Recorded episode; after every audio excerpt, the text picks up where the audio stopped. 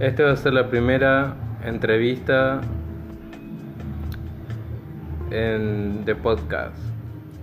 Presentate, por favor. Hola, me llamo Seferina Gaona.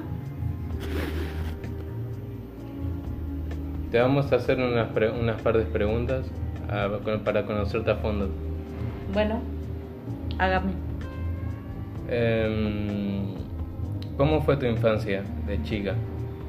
Y no me acuerdo nada porque fui huérfano muy temprano, de, edad muy chiquita.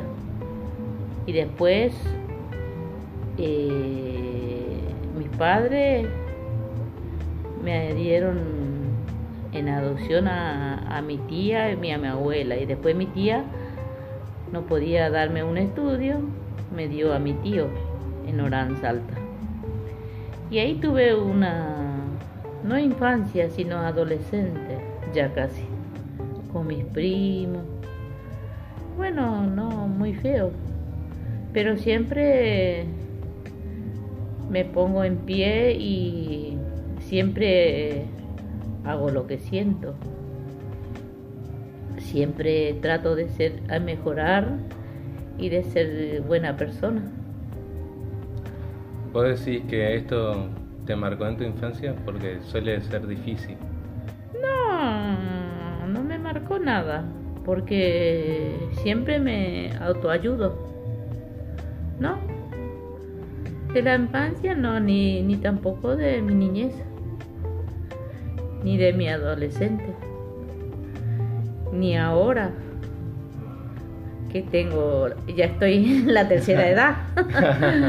no, Sí. nunca me marcó nada. Y... ¿Cómo decir esto? En varias ocasiones nos dijiste que, que llegaste acá en barco o en, de ruta, que conociste varios lugares. ¿Cómo fue eso? No, en ruta. Siempre arriesgué en ruta. Arriesgué. Cuando hice mi primer viaje, fui por ruta hasta Oranza Alta. Y después de Oranza Alta, hice un otro viaje a Córdoba. Ahí fue mi adolescencia. Muy lindo, muy, muy linda experiencia tuve de adolescente porque me eduqué yo sola y siempre miré para adelante. Como dice mi papá, hay que mirar un metro de la nariz para adelante. Bueno, Entonces ahí se progresa. Sí. ¿Y a qué edad hiciste todo eso? ¿A qué edad viniste? ¿A qué edad...? Y yo empecé la, en una palabra la calle a los 15 años más o menos. Ya sé cuál es, la- cuál, qué era el mejor para mí y cuál era el peor. Siempre opté por lo mejor. Siempre opté por lo mejor.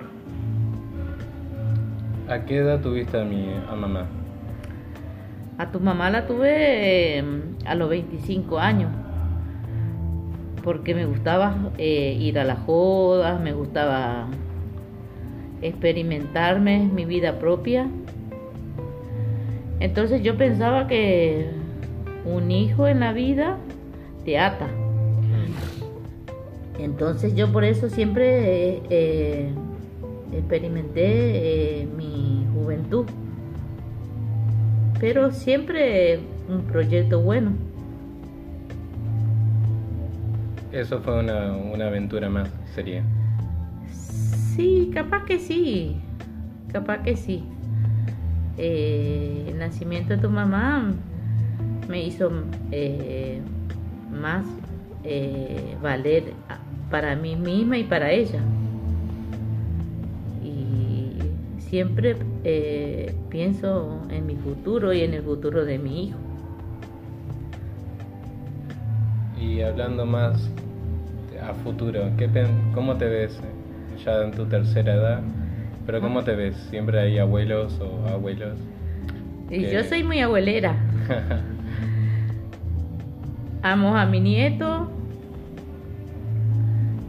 Eh, siempre estoy para ellos, trato de ayudarlos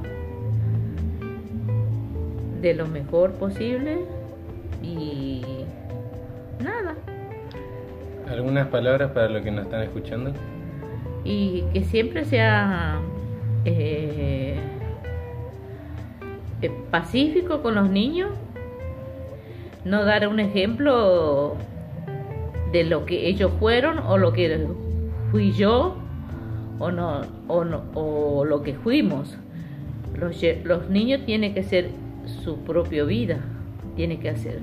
La persona tiene que hacer su propia vida, no tener un ejemplo de, de hermano mayor, ni, ni tío, ni de, abuelo, ni... ni padre, ni madre. Y padre sí puede ser. Sí. Sí. Y si no habiendo padre, bueno, un proyecto de la madre siempre es bueno. Pero el niño no tiene que eh, tomar el papel, el ejemplo de, de tu hermano mayor, cuando hay hermanos de por medio. No, tiene que ser el, el mismo. Así es. ¿Y qué? Una pregunta aparte de todo esto. Decime que me está choreando la... las lágrimas. Eh, decime. ¿Qué te está pareciendo este proyecto? ¿Que vos estás teniendo? Sí. Me parece bien que vaya conociendo a personas, a gente, pero tiene que ser eh, tu proyecto de vos mismo. ¿A mi manera? A tu manera, sí. No tenés que tomar un ejemplo de nadie. Si te dije, ¿cómo no fuiste como yo? No. Vos, fuiste, vos sos como sos. No tenés que tomar el ejemplo de nadie. Ni tenés que decirle a tu hermano, no, toma el ejemplo mío. No, tu hermano tiene que ser como él. Cada persona es un mundo. Sí, señor. Bueno, nos vemos en la próxima. Chao, chao, gracias.